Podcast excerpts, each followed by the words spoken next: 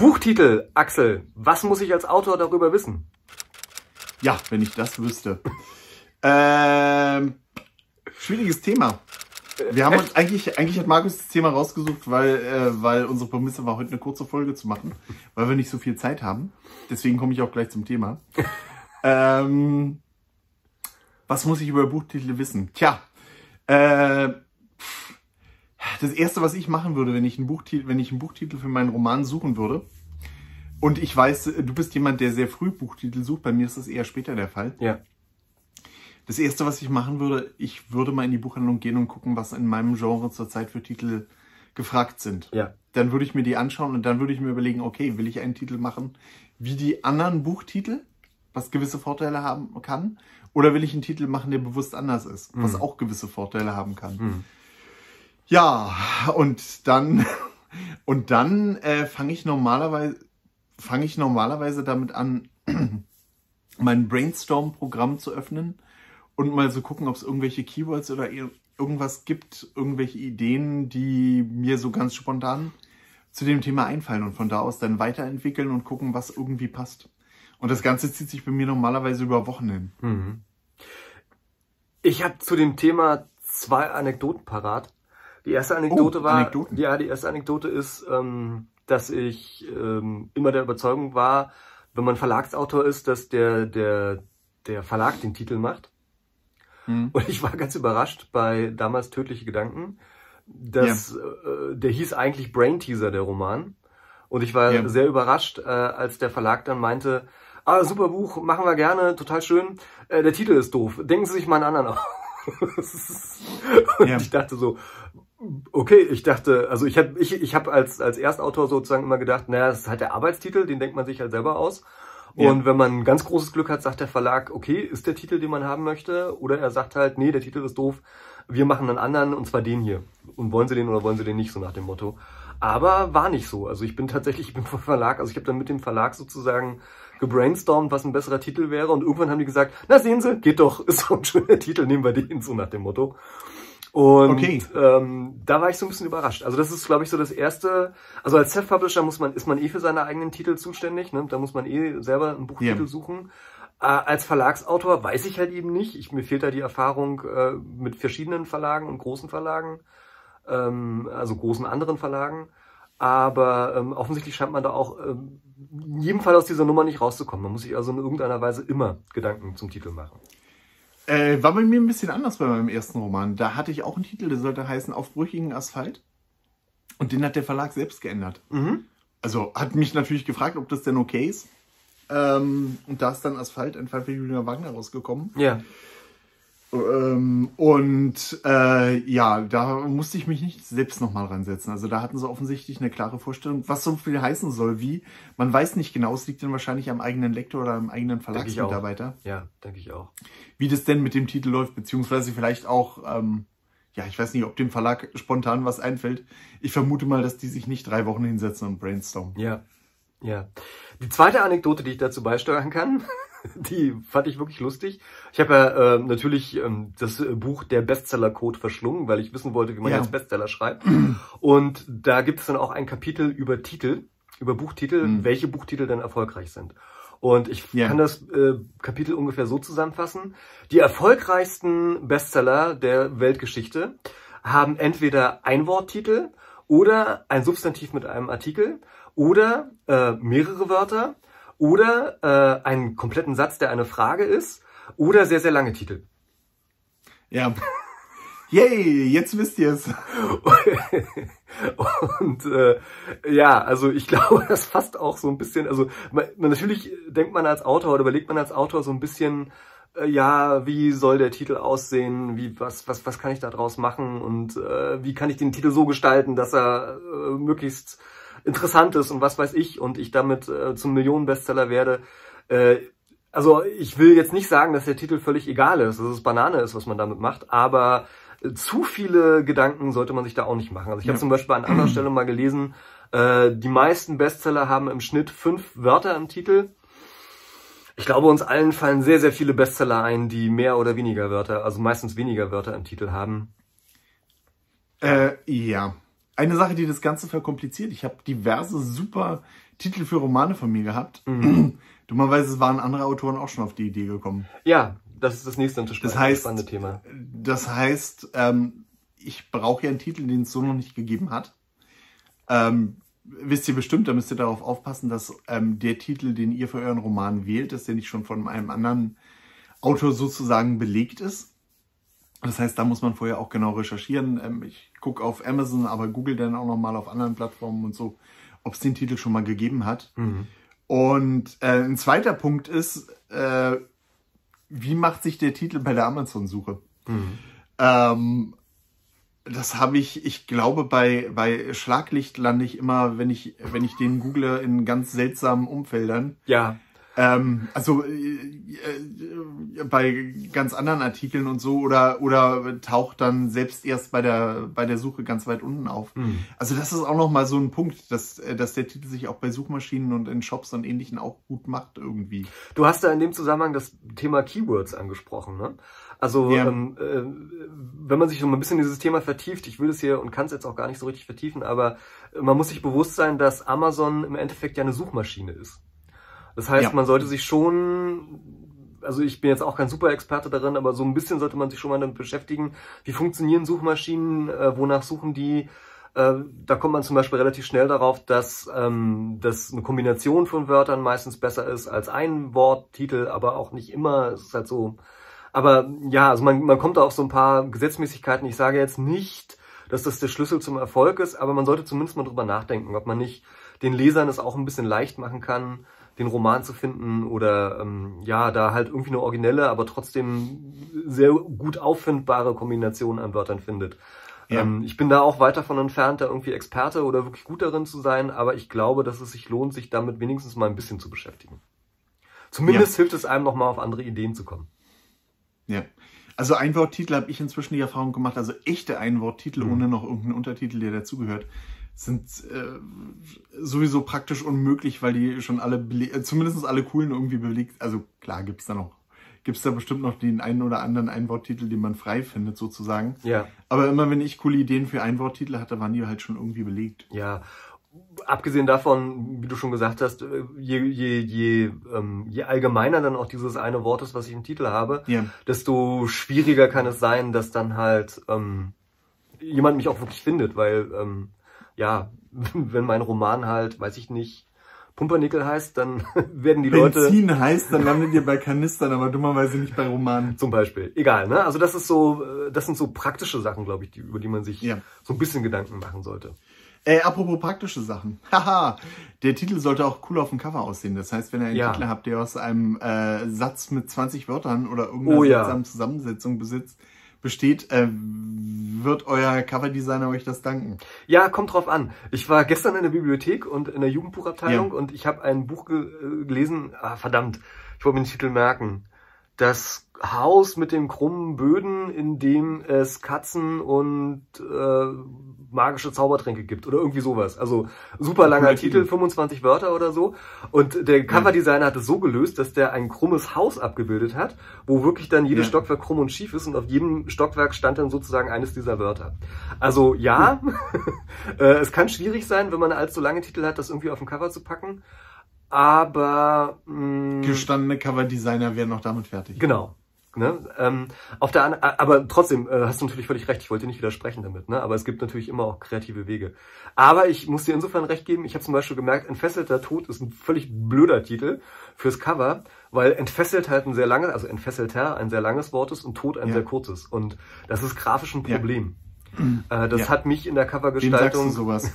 hat mich in der Covergestaltung, ich habe das ja selber gemacht, extrem eingeschränkt. Also im Endeffekt die ja. Lösung, die ich dann gefunden habe auf dem Cover, so wie es dann aussieht, das war fast eine der ein oder fast die einzige Lösung, äh, die ich gefunden habe, was irgendwie noch aussieht und nicht irgendwie doof aussieht. Also auch da muss man, war mir vorher überhaupt nicht klar, aber das ist so einer der Gründe, warum ich ganz froh darüber bin, mal auch ein Cover selber entworfen zu haben. So ein Titel mit einem sehr langen und dann wieder einem sehr kurzen Wort mache ich nie wieder. Ja. Off-Topic, das ist übrigens verdammt guter Grund, sich ein Pseudonym, cooles Pseudonym zu besorgen, das sich auf dem Cover gut macht. Richtig. Äh, und ich glaube auch, dass das tatsächlich äh, der Grund ist. Ne? Also zum Beispiel, äh, mein, mein Paradebeispiel ist ja Catherine Shepard immer, die ja Katharina Schäfer im Original heißt. Jetzt könnte man sagen, na gut, eines Englisch, eines Deutsch unterscheidet es nicht Ja. großartig. Wenn man sich aber mal Katharina Schäfer auf dem Cover anguckt, das kommt vielleicht so für Lyrikautoren oder so gut, aber nicht für Thriller-Autoren. Ne? Da sieht Ja. Catherine Shepard einfach besser aus.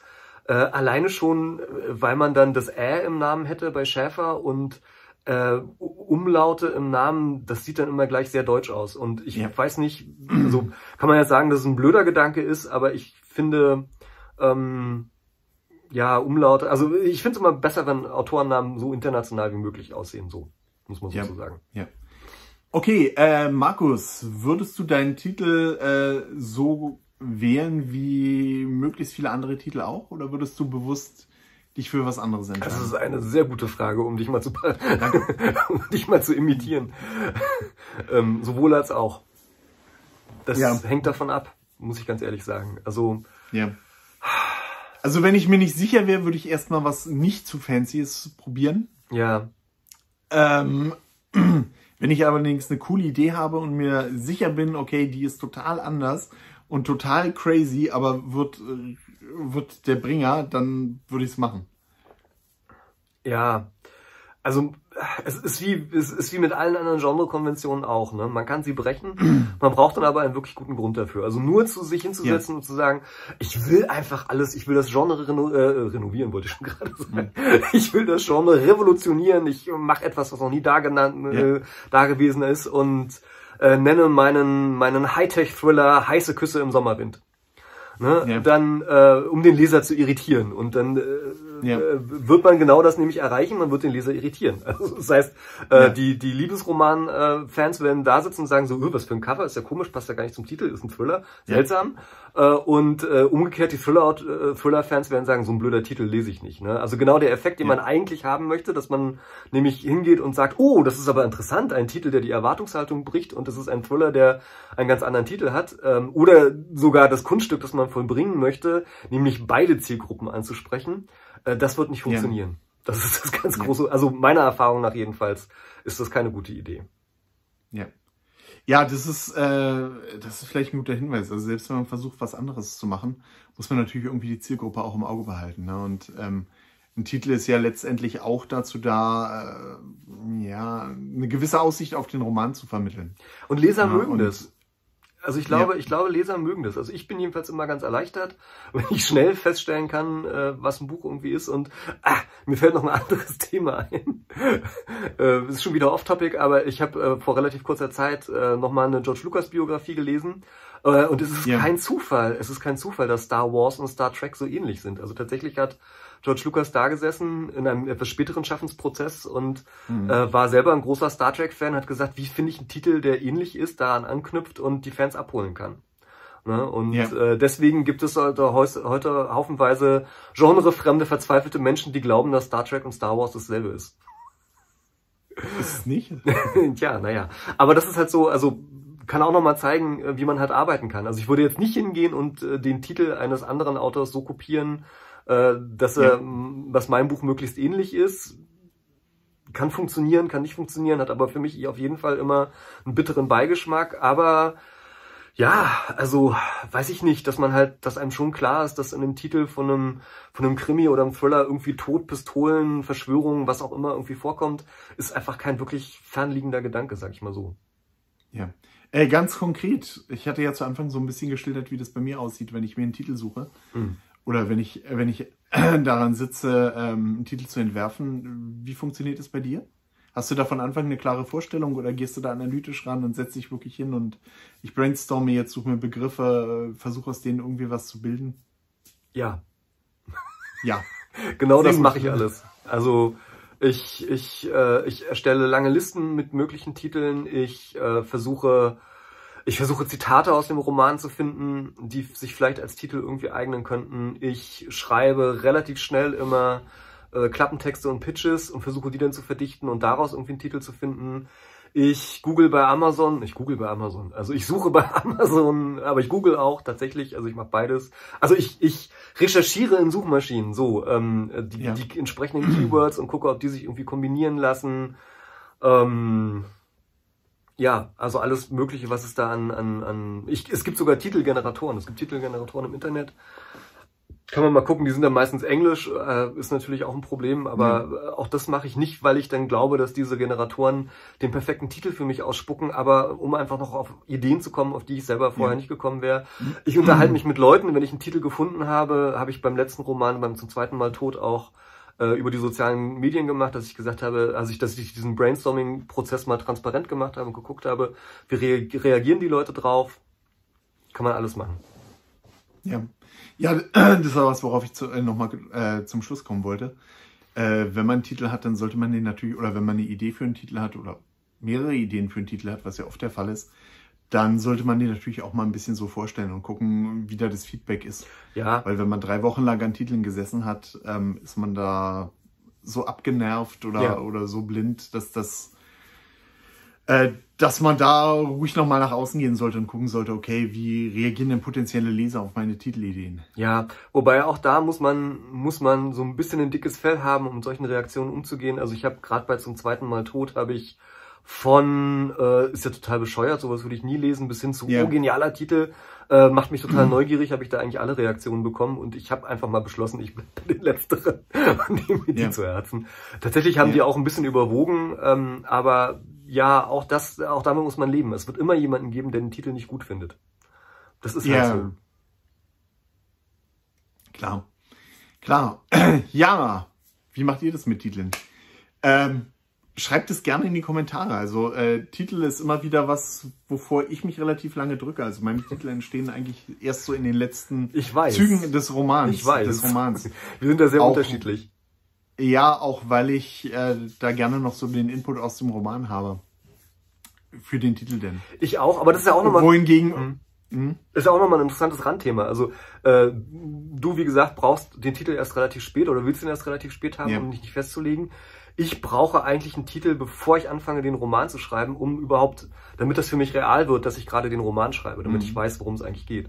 ist auch nochmal eine sehr unterschiedliche, interessante Philosophie, finde ich. Aber ist ja auch schön, dass es beides gibt. Ne? Jetzt kann jeder überlegen, an welchem Ende der Skala er sozusagen ist. Oder ja. sie. Das Einzige, was schlecht ist, Titel nach der Veröffentlichung. Ja, das ist da würden wir beide davon abraten. Ja, oder? aber auch nochmal ein gutes Thema. Also Titel nach der Veröffentlichung auch nochmal zu ändern, wenn man halt merkt, oh, läuft nicht oder hm, oh, ist irgendwie ja. schlecht. Hm. Ja, es gibt da verschiedene Philosophien und man kann ja auch unterschiedliches beobachten, aber ich würde es nicht machen. Ja, ich glaube, ich habe es gemacht bei meinem Julia Wagner Roman, weil ich glaube, einer hieß der erste oder so. Ich weiß es nicht, aber egal. Nach der Veröffentlichung hast du nicht gemacht, nee. Ja, doch, doch, doch. Äh, bei der Neuauflage. Ich glaube, der eine heißt ein ganz klein bisschen anders. Ja, gut, der Untertitel, Egal. Äh, der zweite Fall für Julia Wagner oder irgendwie sowas hast du, glaube ich, geändert. Ja, ne? irgendwie so. Gut, ja. aber das ist, ähm, ja. Hat mich damals, hat mich damals in, in große, äh, hat mich bestimmt zwei Wochen gekostet, weil ich Angst hatte, dass jemand möglicherweise den Roman äh, doppelt kauft wir sind eigentlich schon am Ende oder wir sind, wir sind ja eigentlich schon fast in den, äh, mir ja. fällt das noch was oh. ein, ein, ganz wichtig. Wenn ja. ihr eine Serie schreibt, dann muss man das merken in den ja. Titeln. Das ist nochmal ein guter Punkt, ja, ne? Auf jeden Fall. Komme ich gerade dabei raus. Es hat seinen Grund, dass alle Harry Potter Bücher heißen Harry Potter und die Heiligtümer des Todes, Harry Potter und der Stein der Weisen und so weiter. Weil äh, man erstens erkennt, dass es eine Serie ist und zweitens erkennt, das ist der Titelheld, der ist wichtig. Also das ist, das sind die Romane um Harry Potter ne? und ähnliches. Also das ist auch eine Sache und da muss man sich auch einfach mal angucken, wie machen andere Autoren das. Bei Krimis ist es immer sehr üblich zu schreiben, der nächste Fall für oder der zweite Fall, der dritte Fall für Kommissar, Kommissarin, was auch immer. Ähm, bei anderen Leuten wird's halt durch den Titel schon deutlich oder halt eben indem der, der ähm, die Hauptfigur schon im Titel auftaucht. Ne? Also das ja. ist, äh, das ist wirklich ein, äh, und das ist auch, also hier zum Beispiel, äh, das macht ja Nika Lubitsch macht das auch, ne? Also die hat zum Beispiel festgestellt, dass es sich gut macht, wenn in ihrem Titel immer irgendeine Zahl drin vorkommt und deswegen hat sie dann immer mehr oder weniger gleich, also der erste Mann, das siebte Gebot oder was auch immer, ne? So heißen die alles, dann so, ja. eine, so ein Markenzeichen. Äh, Gerade wenn man plant, mehrere Bücher zu schreiben, dann, also so einen gewissen Wiedererkennungseffekt beim Autor und den Titeln sollte es vielleicht auch geben, stimmt. Ja, ja. Deswegen, jetzt aber, ja. Markus, jetzt aber. Ich, Achso, nein, ja, du wolltest noch was sagen. Ich schweige jetzt, alles gut. Ich sag nichts mehr. Okay. Ja, äh, äh, wollt ihr noch hören, was Markus sonst noch äh, in petto hatte, aber nicht gesagt hat, dann schreibt es in die Kommentare. Vielleicht beantwortet euch Markus das in Form eines Kommentars. Mhm. Ansonsten, vielleicht bringen wir es auch nächste Woche, dann abonniert uns am besten, dann erfahrt ihr das. Ja, und sonst, äh, wir sind immer mittwochs zu hören. Äh, wenn ihr uns abonniert, kriegt ihr automatisch irgendwie eine Nachricht, zumindest wenn ihr auf das Glöckchen-Symbol geklickt habt. Ansonsten einfach immer mittwochs reinschauen. Wir sind auf allen üblichen Plattformen, was Podcasts betrifft, bis auf iTunes. Das wisst ihr inzwischen. Wir brauchen es nicht zu wiederholen. Und natürlich auf YouTube. Ja. Mhm. Habe ich irgendwas vergessen, Markus? Mhm. Mhm. Trinkst du gerade was? Mhm. Jetzt muss ich mal einen Blick hier ins Video werfen. Nein, tut er nicht.